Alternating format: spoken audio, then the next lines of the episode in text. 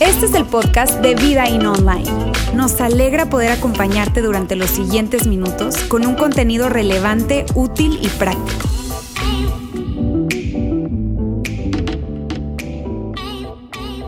Podemos ser personas que estamos alejados de los problemas, pero no ayudamos a alguien que está en problemas. ¿Se puede? Podemos ser personas que evitamos meternos en problemas, pero a la vez no ayudamos a alguien que está en problemas. Podemos nosotros ser personas que manejamos bien nuestras finanzas, pero somos egoístas. Podemos ser nosotros personas que nos portamos bien, pero que juzgamos y señalamos a otros. La respuesta a esas preguntas es un rotundo sí. Podemos ser tú y yo todo eso. Para decirlo en otras palabras, se puede ser bueno sin hacer nada bueno por alguien más. Se puede ser bueno sin hacer algo bueno por alguien más. Se puede ser una buena persona. Y sí, tú puede que tú y yo que seamos una buena persona, pero ¿sabes qué? Podemos ser una buena persona sin hacerle bien a otra persona. Está para pensarse, ¿verdad? Podemos ser buenas personas, pero no hacerle bien absolutamente a nadie. Y al menos esta mentalidad es, la manera en que vivían y lo que pensaban eh, los líderes religiosos de los tiempos de Jesús. En ese primer siglo, la gente que era muy religiosa eh, ejemplificaba esto, vivían de esta manera, siendo buenas personas, portándose bien, pero sin hacerle bien a absolutamente nadie. Pero llega Jesús para redefinir lo que es la integridad. llega Jesús para redefinir lo que es la bondad, lo que es ser generoso, y entonces la manera de, plantear las cosas Jesús era algo que, iba en contra de, la mentalidad de esa época. Era algo muy distinto a lo que la gente estaba acostumbrada a ver. Jesús de diferentes formas y de diferentes maneras dejó claro que tú y yo no podemos considerarnos buenas personas si no estamos dispuestos a hacer algo por alguien. Una persona que se dice a sí misma, yo soy buena persona, yo me considero una buena persona, pero que no hace nada por alguien, que no ayuda a alguien, yo dudaría, y creo que tú también dudaríamos de la bondad de esa persona. Y Jesús lo dejó bien claro en el Sermón del Monte, dijo, ustedes han oído tal cosa, pero yo les digo. Y ustedes han oído qué, pero yo les digo, y Jesús vino para cambiarlo, para cambiarlo todo. Y hemos venido hablando acerca de esta palabra integridad. Y hemos utilizado una definición para ponernos a todos en la misma página, que es esta, integridad es hacer lo que tú debes hacer incluso aunque te cueste algo. Y decíamos que, especialmente cuando te cueste algo, ahí es donde nos damos cuenta si realmente estamos viviendo o caminando en integridad. Y esta palabra de integridad, hacer lo que, lo que tenemos que hacer aunque nos cueste, es algo que, tú y yo eh, muchas veces Fallamos porque no somos íntegros todo el tiempo, pero somos excelentes para demandar, para exigir que otras personas sí vivan y anden en integridad. Y puede que no seamos consistentes con nuestras acciones, porque a veces fallamos, a veces no somos tan íntegros como deberíamos, pero somos muy consistentes con nuestras reacciones ante la falta de integridad de los demás. ¿Cómo es posible? Pero mira, pero cuando se trata de ti, bueno, pero es que yo mi situación era diferente. Y nos justificamos, ¿no es cierto? Y decíamos también que, a lo largo de esta serie que, la integridad es, es, tan importante porque, porque nos ayuda a darnos cuenta que la integridad es algo que no nació en nosotros. Es algo que está fuera de nosotros, que es más grande que nosotros y que incluso está conectado con Dios. Decíamos también a lo largo de esta serie que la integridad es algo que está conectado con todos nosotros. Y por eso el nombre de la serie, Tu integridad, nuestro mundo. Es decir, que Alguien tiene que pagar los platos rotos por la falta de integridad. Alguien tiene que absorber las consecuencias, que las consecuencias se transfieren. Mi falta de integridad eventualmente le va a pegar a la gente que tengo alrededor. Tu falta de integridad le va a pegar a la gente que tú tienes cerca, a la gente que tienes alrededor. Y a lo largo de esta, de esta serie hemos visto algunos ejemplos y, hemos utilizado un texto base que de hecho les hemos pedido que se lo memoricen. ¿Ya se lo memorizaron?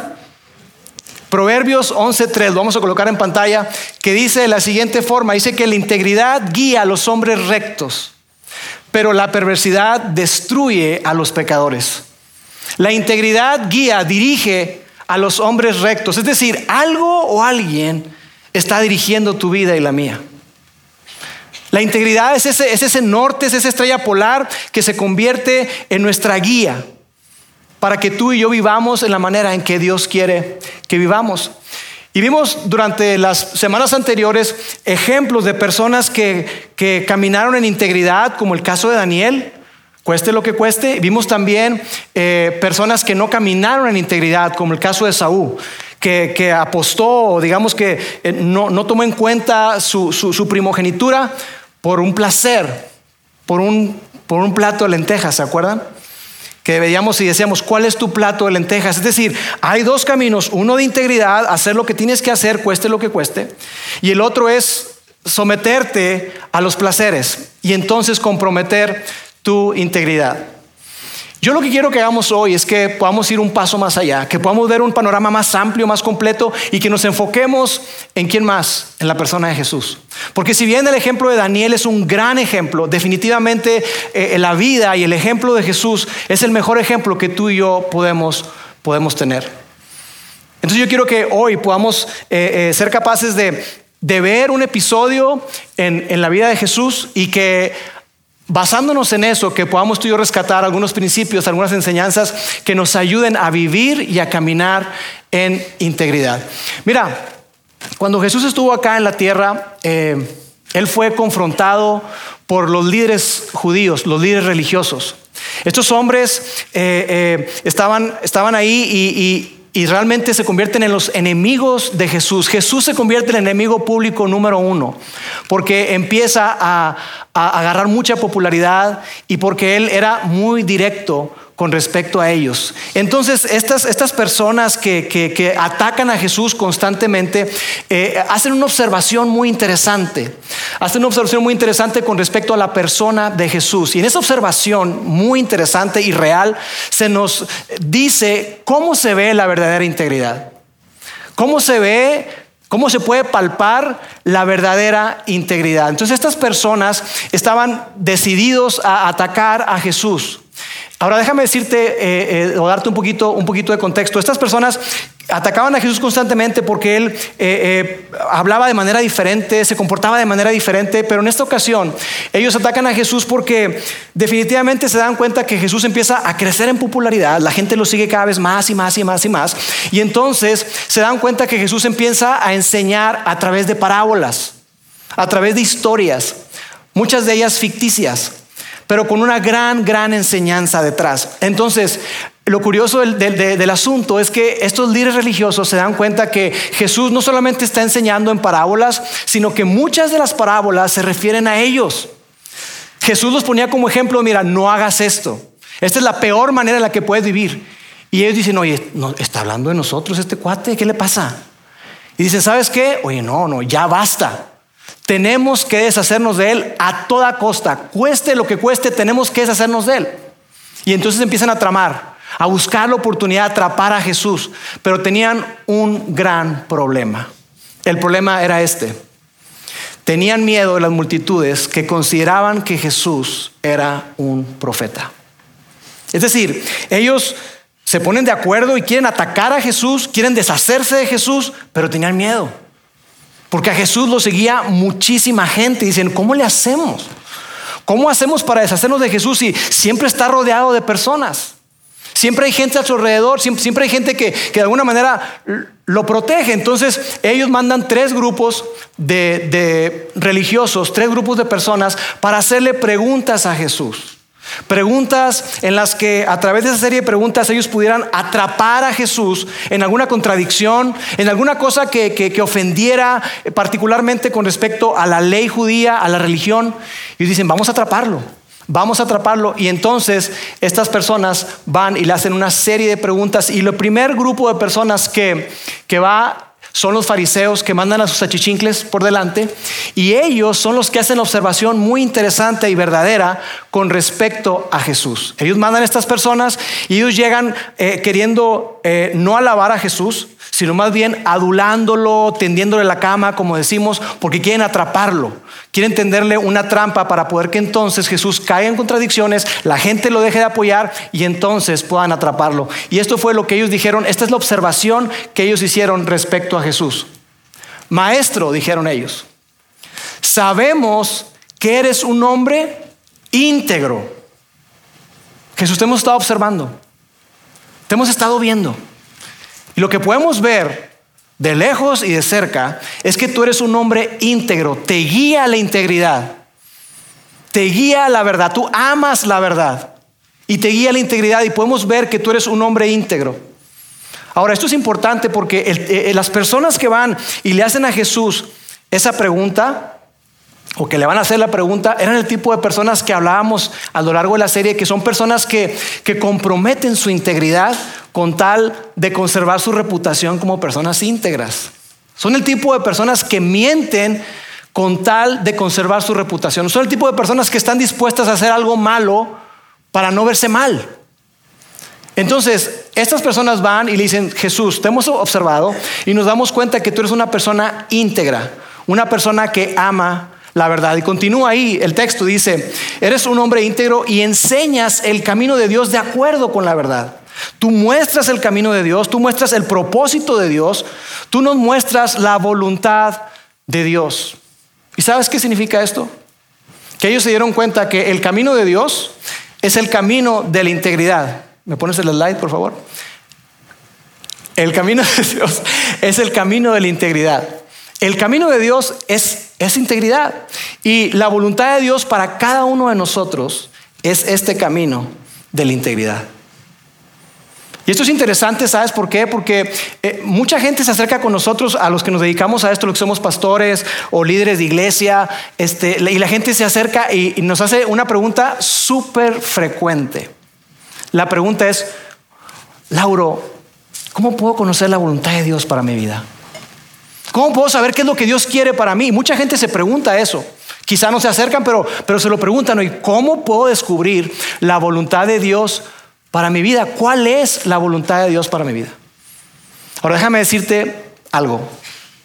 La manera en la que tú y yo podemos descubrir, discernir, en la manera en que podemos saber cuál es la voluntad de Dios para ti y para mí de una manera mucho más palpable, es cuando tú y yo caminamos en integridad. Cuando hacemos lo que tenemos que hacer, cueste lo que cueste, y le dejamos a Dios las consecuencias. Cuando estamos dispuestos a dejar de controlar y comenzamos a confiar. Y comenzamos a soltar y a decir, ¿sabes qué? Dios, definitivamente yo no entiendo, yo sé que no tengo garantías, yo sé que, el, el, que haga las cosas bien no necesariamente significa que me va a ir muy bien, pero yo decido confiar y entonces yo suelto y hago lo que tengo que hacer. Bueno, cuando tú haces eso, tú descubres la voluntad de Dios. Es decir, viviendo en integridad, tú descubres su voluntad. Cuando tú y yo vivimos, cuando caminamos, cuando andamos en integridad, descubrimos cuál es la voluntad de Dios. Entonces, ellos están viendo todo eso y continúa el texto, acuérdate que lo están, lo están adulando, y dice, no te dejas influir por nadie. Jesús, nos damos cuenta que tú vives en integridad, eres un hombre íntegro, que amas la verdad y tú no te dejas influir por nadie. Tú no dejes que, que, que nada ni nadie te esté influyendo. Tú no dejas que nada influya en lo que tú haces. ¿Sabes? La integridad nos da libertad. La integridad nos permite a ti y a mí vivir en libertad porque entonces somos libres, no solamente para no hacer eh, eh, eh, lo que le agrada a la gente, sino más bien somos libres para vivir ayudando a los demás, amando a los demás, sirviendo a los demás. La integridad nos da libertad. Porque de otra manera, si, si yo no camino en integridad, ¿sabes qué me, qué me va a preocupar? Me va a preocupar muchísimo lo que tú pienses de mí. Me va a preocupar mi reputación. Y amigos, si me preocupa demasiado lo que tú pienses de mí, puede que yo no haga lo que sea mejor para ti. Porque puede que yo esté viendo algo que tú necesitas ver. Puede que, que yo vea y, y, y, me dé cuenta que tengo que decirte algo que tú necesitas escuchar, pero no te lo digo. Porque estoy cuidando la relación. Porque estoy cuidando mi reputación. Porque me importa tanto lo que tú pienses de mí. Entonces, si yo me preocupo demasiado por lo que tú pienses de mí, por el concepto que tengas de mí, puede que yo no te diga lo que tú necesites escuchar y no me preocupe y no, no haga lo que sea mejor para ti. Y Jesús era un hombre íntegro porque él decía lo que tenía que decirse. Jesús confrontaba a las personas y les decía lo que ellos necesitaban escuchar, aunque fuera duro. Pero por otro lado, me encanta porque Jesús siempre era lleno de gracia. Siempre extendía gracia a las personas y les hacía darse cuenta de que sí, ok, estás mal, estás haciendo esto, pero como le dijo a la mujer que fue sorprendida en adulterio, vete y no peques más, yo tampoco te condeno. Ese es Jesús. Y entonces continúa ahí Dice, maestro, dijeron, sabemos que eres un hombre íntegro, que enseñas el camino de Dios de acuerdo con la verdad. Tú no te dejas influir por nadie porque no te fijas en las apariencias. No te importan las apariencias. Es decir, a ti no te importa, no te importa eh, lo que piensen las personas, no te importa quiénes son esas personas. Veíamos la semana pasada el caso de, Daniel. Cómo es que Daniel sabía que, en última instancia su vida no estaba en manos del rey que su vida no estaba en manos de esos sátrapas, de esos gobernadores, que su vida no estaba en manos ni siquiera de los leones, que su vida estaba en manos de Dios. Y que Jesús viviera de esta manera volvía locos a los religiosos, porque los religiosos tenían influencia sobre todo el mundo excepto sobre Jesús. Sobre él no tenía ninguna influencia. Y ellos eran el tipo de personas que buscaban siempre eh, eh, conservar su reputación, verse bien delante de la gente, pero Jesús actuaba de manera diferente. Ellos no tenían ninguna influencia sobre él. Amigos, en pocas palabras, Jesús no era bueno solo por ser bueno. Jesús no era bueno solamente porque sí, simplemente porque sí, porque quería hacer puntos con la gente. Jesús no era bueno porque quería que la gente pensara bien de él. Jesús no era bueno para su propio beneficio. Jesús veía la integridad y era bueno porque lo veía la integridad como un medio para un fin mayor.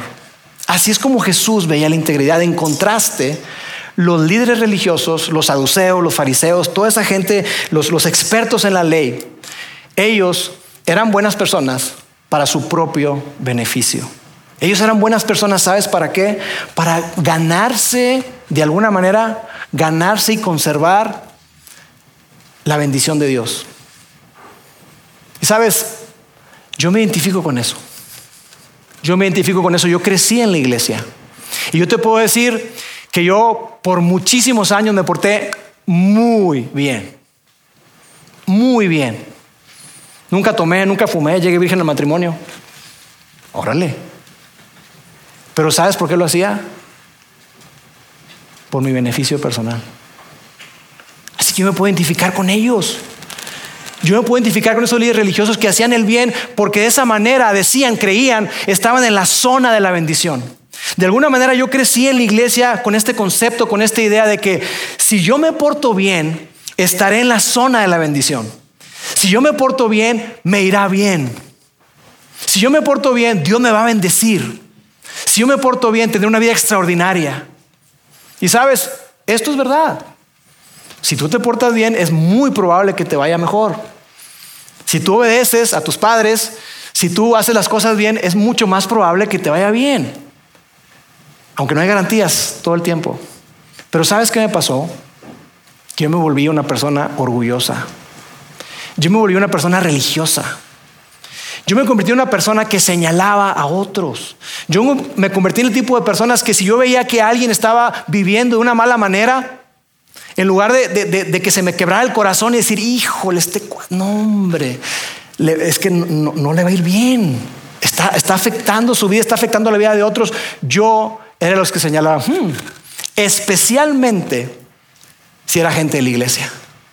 Pues no va a la iglesia y mira lo que anda haciendo. Qué mal. Ese era yo. Y soy pastor. Qué pena. Me da vergüenza admitirlo, amigos, pero ese era yo. Hasta que Dios me confrontó conmigo mismo y me hizo verme tal cual era. Y me dijo, ¿te crees muy bueno? Déjame mostrarte quién eres, Lauro. Y a golpes, cometiendo errores espantosos, fue como yo entendí y pude comprender el gran amor y la gracia de Dios. Y que aunque yo pensaba que yo caminaba en integridad, yo caminaba en integridad por mi propio beneficio pero no le hacía nada, nada bien a las demás personas. Así que si tú estás hoy acá y tú quieres ser un creyente en Jesús, tú puedes ser bueno por tu propio bien. Y está chido. Pero si tú quieres ser y tú eres un seguidor de Jesús, ¿sabes qué? Eso no es suficiente. Se demanda más de nosotros. Entonces por eso esta gente ve a Jesús, cómo vivía Jesús, cómo se comportaba Jesús, cómo amaba Jesús. Y le dicen, tú no te dejas influir por nadie. Tú eres una persona íntegra. Entonces le hacen la pregunta, dice, por eso dinos, dinos Jesús, ¿qué piensas tú? ¿Está bien que paguemos impuestos al emperador o no? Jesús, tú eres una persona íntegra, una persona recta, que, que no se deja influir por nada ni por nadie. Dinos, responde esta pregunta, ¿está bien que paguemos los impuestos? Jesús se sonríe, se mete las manos a la bolsa y dice, oye, no traigo monedas. ¿Alguien tiene una moneda por aquí? Y los líderes religiosos sacan una moneda con la inscripción del César lo cual era una ofensa grandísima dentro del templo, porque ellos estaban llevando ídolos adentro del templo. Eso es lo que significaba. Y cuando hacen eso y dicen, aquí está una moneda, ahí les hizo jaque mate y los dejó en ridículo. Y entonces ese primer grupo de religiosos se van humillados. No pudieron con Jesús. Entonces entra al quite un segundo grupo, que son los saduceos. Los saduceos era, era un grupo de, religiosos eh, muy influyentes, de mucha lana, pero tenían una peculiaridad. La peculiaridad era que ellos no creían en la resurrección. Los fariseos sí creían en la resurrección, los fariseos no creían en la resurrección. Y eso era lo que los, los dividía, los separaba. Entonces van los saduceos y de alguna manera tratan de humillar a Jesús tratándole de hacerlo ridículo, según ellos, que era creer en la resurrección. Y entonces le hacen un caso hipotético de una persona que, se casa con una persona y, muere uno y muere el otro y muere el otro y muere el otro y le dicen, Jesús, cuando estén allá en la resurrección, esa persona, este, ¿quién va a ser su esposo? ¿Cómo está la cosa? Entonces Jesús, igual me lo imagino sonriendo, le dice, ah, ustedes están súper equivocados porque no conocen las escrituras. Estudien las escrituras, indaguen en las escrituras y ustedes se van a dar cuenta del error en el que están. Y ese grupo de saduceos también se van, se van humillados, se van con la cola entre las patas, como decimos. Y entonces los fariseos entran al quite nuevamente. Y ahora ya no unos achichincles, sino van a mandar a alguien muy, pero muy importante. Y dice lo siguiente. Cuando los fariseos oyeron que Jesús dejó callados a los saduceos, se reunieron. Yo me los imagino como haciendo un team back, ¿no? Así de que abrazados ahí, oye, ¿qué onda? ¿Qué hacemos? Oye, es que Jesús nos está humillando, sí, vato, nos está haciendo pedazos, ¿cómo le hacemos? Y entonces se les ocurre la brillante idea y dice, uno de ellos, que era experto en la ley, un abogado, experto en la ley, quería tenderle una trampa a Jesús y le preguntó, maestro, ¿cuál es el mandamiento más importante de la ley? A ver Jesús, ¿cuál es ese mandamiento que debemos de guardar por encima de todos los demás? Ahora, este mandamiento era bien conocido, se los enseñaban desde niños. Yo imagino a la gente repitiendo probablemente en voz alta con Jesús y Jesús les dijo lo que ellos esperaban escuchar. Jesús les dijo lo siguiente, ama al Señor tu Dios con todo tu corazón, con toda tu alma o con todo tu ser y con toda tu mente. Este es el primer mandamiento y el más importante. Para ellos, para los judíos del primer siglo, para los religiosos, tú amabas a Dios obedeciendo la ley de Dios. Tú te podías considerar que estabas amando a Dios y tú estabas caminando y obedeciendo la ley de Dios. Esa era la manera en que tú puedes decir yo amo a Dios, porque yo obedezco la ley de Dios. Pero antes de que, de que estos, eh, eh, este experto en la ley pudiera hacerle otra segunda pregunta a Jesús o hacer un comentario, Jesús se adelanta y dice algo que, que nunca habían escuchado. Y entonces Jesús dice esto. Hay un segundo mandamiento parecido a esto, por cierto. Es segundo en secuencia, pero no en importancia. Ambos van juntos y son inseparables. Son igualmente importantes. Y esto es lo que le dice Jesús. Ese segundo mandamiento es este. Ama a tu semejante como te amas a ti mismo. Ama a tu prójimo como a ti mismo. Ah, caray. Aquí ya se complicó la cosa. Porque eso de obedecer la ley, de cumplir con los mandamientos es una cosa. Pero Jesús, amar a otras personas, involucrarme en la vida de otros, acercarme con personas que... es más fácil leer mi Biblia, Jesús. Es más fácil venir a la iglesia los domingos. Es más fácil estar en mi grupo de vida, Jesús. Pero amar a las personas. Y eso es lo que les dice Jesús. Porque amigos, es más fácil. Es más fácil, y colocamos el slide ahí, ser bueno que estar disponible para otros. Es mucho más sencillo ser buena persona que estar disponible para otros. Tú puedes portarte bien. Tú puedes considerarte bueno y no estar disponible para nadie. Y que digan de ti, oye, ¿te has fijado, Lauro? Es muy buena persona. Pero te buscan, te piden ayuda y nunca estás, nunca estás disponible para ellos. Es algo que tenemos tú y yo que evaluar. Lo que me lleva al siguiente enunciado, que es que hacer lo que debes hacer no es solo por ti. Esta idea de, de, hacer lo que tenemos que hacer, de caminar en integridad, hacer lo correcto, cueste lo que cueste, no es solamente por ti. Es por la gente que está a tu alrededor. Porque cuando tú y yo solamente hacemos lo que debemos hacer por nosotros, para nuestro beneficio, ¿sabes cómo le llamó Jesús a esas personas? Hipócrita. Hipócrita, no te interesa nada ni nadie, solamente te interesas tú. Eres un egoísta, eres un hipócrita.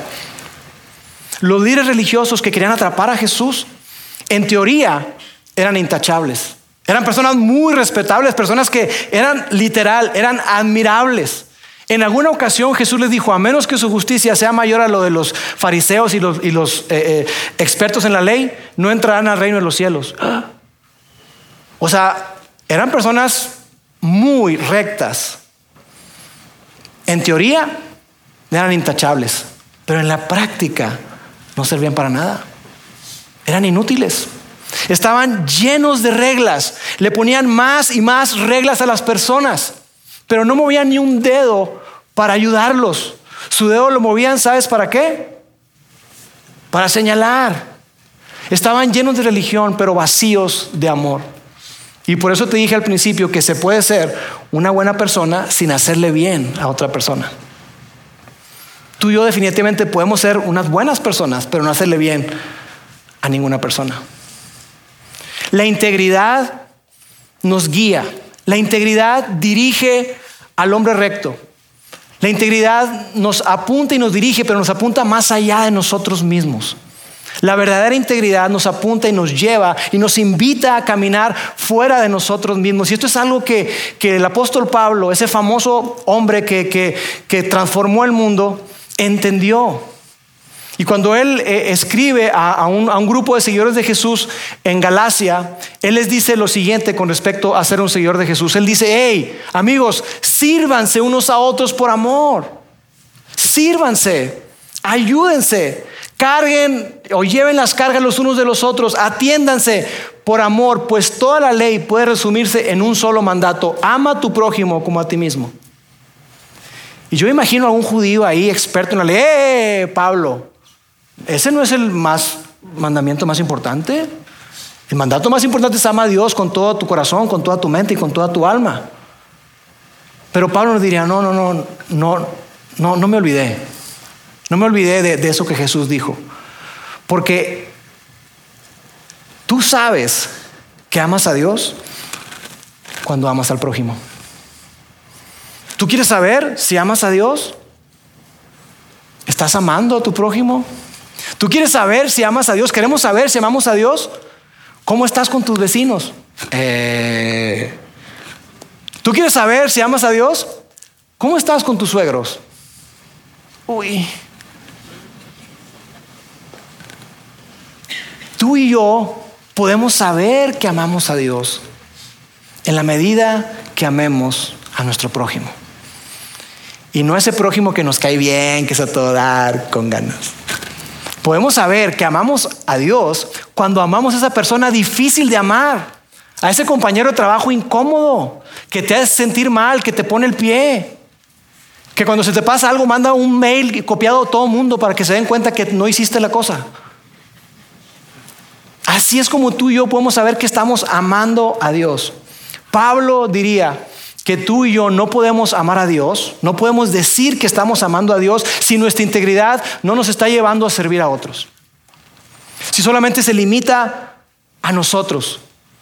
no podemos realmente decir que estamos amando a Dios. Incluso Pablo, en una de sus cartas, en 1 Corintios, capítulo 3, ese, ese pasaje conocido como el capítulo del amor, que se lee muchísimo en las bodas, él dice que tú puedes tener esto, lo otro, dones, lo que tú quieras, pero si te falta amor, eres como un metal que suena pero que no hace música.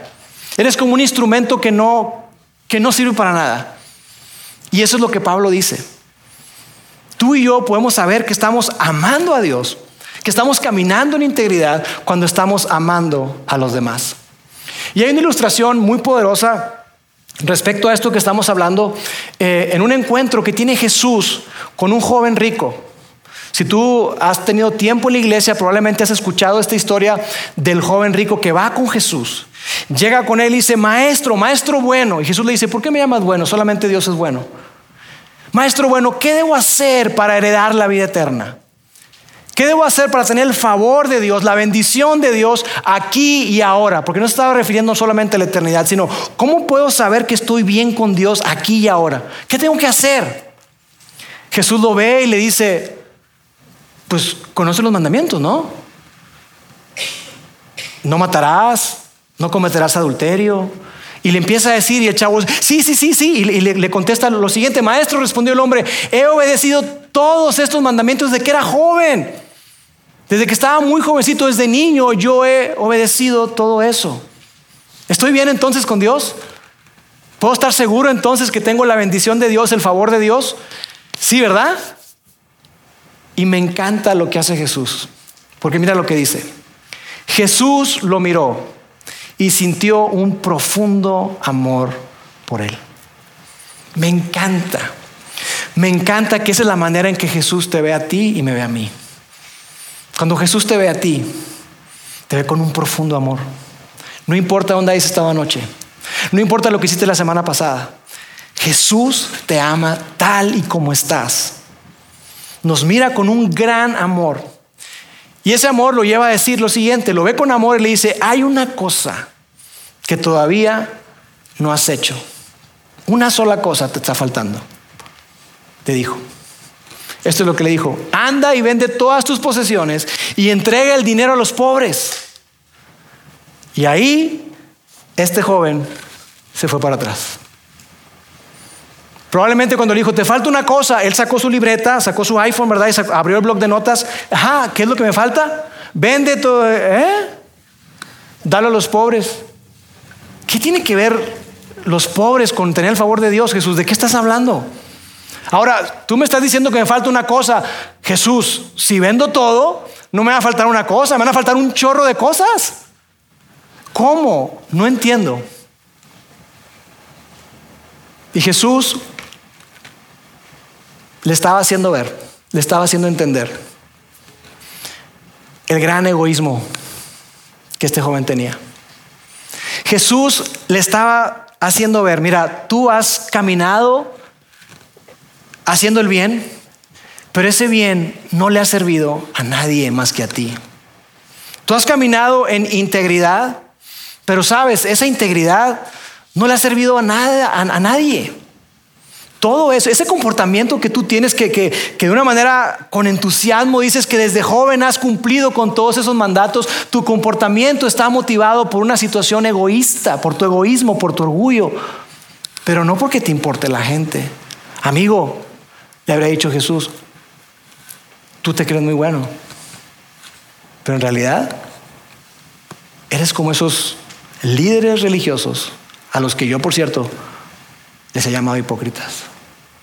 Y sabes, Jesús le dice después, ven y sígueme.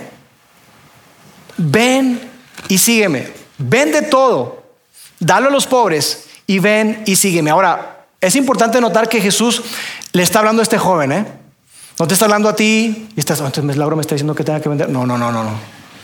Le está hablando a ese joven en ese momento, pero creo que el principio, lo que está detrás, aplica muy bien para ti y para mí. Porque como yo te decía, yo viví de esa manera por muchísimos años, portándome bien desde jovencito, haciendo lo que tenía que hacer, evitando el mal, sacando de la vuelta problemas. Pero todo eso no me sirvió para nada. Y no le sirvió más importante, no le sirvió a nadie. Dice que ese joven se fue triste. Se fue triste porque su corazón estaba en lo temporal, su corazón estaba en las muchas posesiones que él tenía.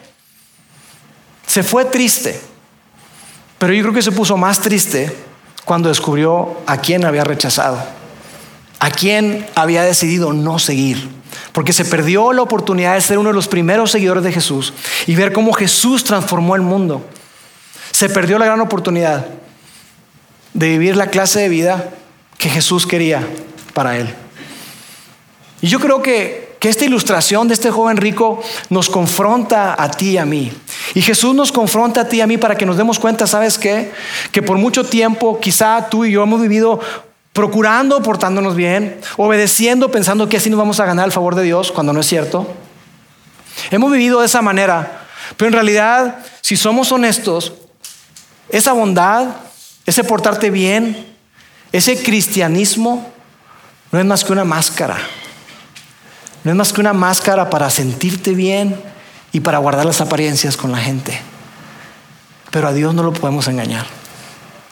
Y Jesús nos desnuda, así como lo hizo con ese chavo y que se dio cuenta que, ala, yo pensaba que, que iba bien y resulta que no. Jesús quiere llevarnos más allá y por eso en la última cena, en esa reunión que tiene con sus amigos más íntimos en la Pascua, los reúne ahí y les dice, amigos, he deseado por mucho tiempo pasar este momento. Mi tiempo ya está cerca. Y quiero decirles algo muy importante. Yo quiero decirles que les doy un nuevo mandamiento. ¿Un nuevo mandamiento, Jesús? Sí, un nuevo mandamiento. Ok. ¿Se acuerdan cuando me preguntaron que cuál era el más grande mandamiento y que yo les dije, ama a Dios con todo tu corazón, con todo tu ser, con toda tu mente? Y les dije que ames a tu prójimo como a ti mismo. Bueno, pues hoy el mandato que les voy a dar reemplaza a todos los demás. Y el mandato es este, ámense los unos a los otros como yo los he amado. En esto, de esa forma, todos van a saber que son mis discípulos, en que se amen los unos a los otros, en que amen a las demás personas.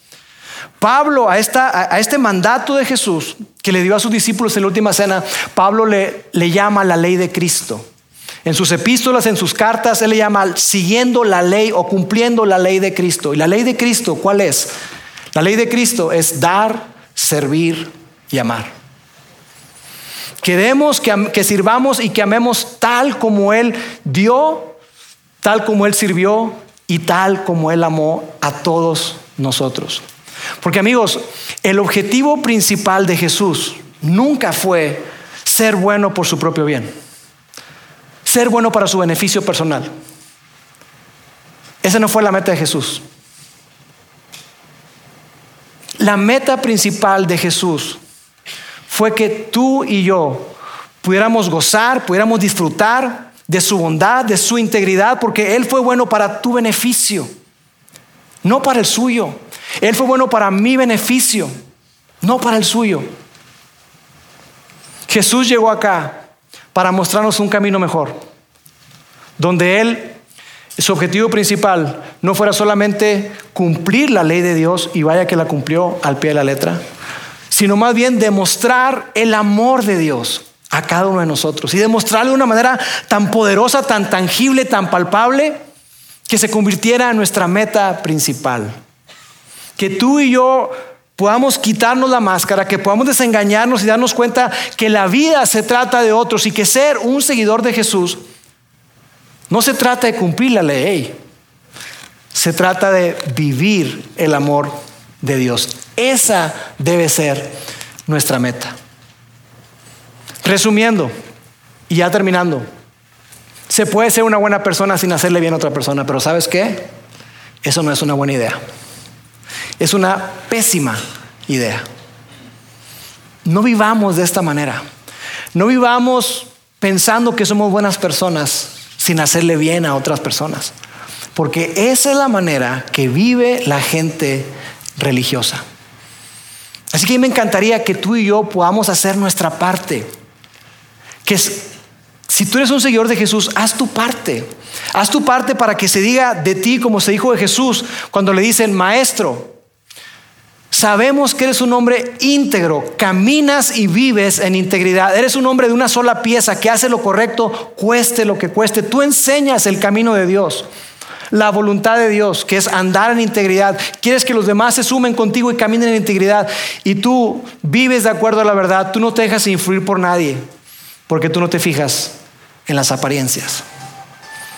Que esta sea nuestra mayor motivación y que cuando la gente vea nuestra vida, cuando la gente piense en un seguidor de Jesús, que no piense solamente en cómo nos comportemos. Sí, pueden ver nuestro comportamiento, pero que vayan más allá. Que ellos vean cómo es que tú y yo amamos. No se trata de cómo nos comportemos, sino de qué también y cuánto amemos a las demás personas. Eso es vivir en integridad. La clase de integridad a la que Jesús nos desafía, porque yo sé que es un desafío para ti y para mí. Es más cómodo vivir pretendiendo ser buenas personas. Es mucho más sencillo.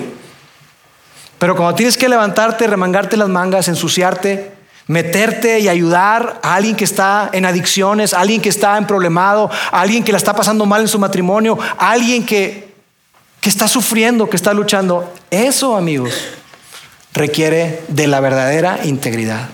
La integridad que es hacer lo correcto cuando te cuesta. No solamente para tu beneficio, sino para el beneficio de los demás. Eso cambió el mundo una vez. Y yo estoy seguro, y es el anhelo de nuestro corazón, que lo vuelva a hacer. Y esta campaña, David Rich, tiene todo que ver con eso. Para terminar, vamos a, compartir con ustedes tres preguntas para que ustedes puedan conversarlas ahí en, su tiempo eh, en la mesa en el camino. Y aquí están, ¿con cuál de los siguientes enunciados te identificas más? Escoge uno. ¿Con cuál te identificas? ¿Ahorrar es más fácil que dar? ¿La disciplina es más fácil que la compasión? ¿Ser bueno puede ser un sustituto para hacer el bien? ¿Con cuál de esos te identificas? Segunda pregunta. ¿A quién conoces que permitió o que permite que su integridad lo guíe más allá de sí mismo. ¿Conoces a alguien que su integridad lo ha llevado a, salirse de sí y entonces piensa mucho más en otros? Y la tercera pregunta que tiene que ver con esta tensión que se genera. ¿En dónde te has resistido a permitir que la integridad te guíe más allá de ti? Porque es incómodo. Es decir, ¿cuáles son esas oportunidades que se te han presentado por la integridad? Pero que a pesar de que tú dices, mira, lo correcto que yo haga es esto, esto es ser íntegro, a pesar de que lo sabes, no has dado el paso, porque es incómodo.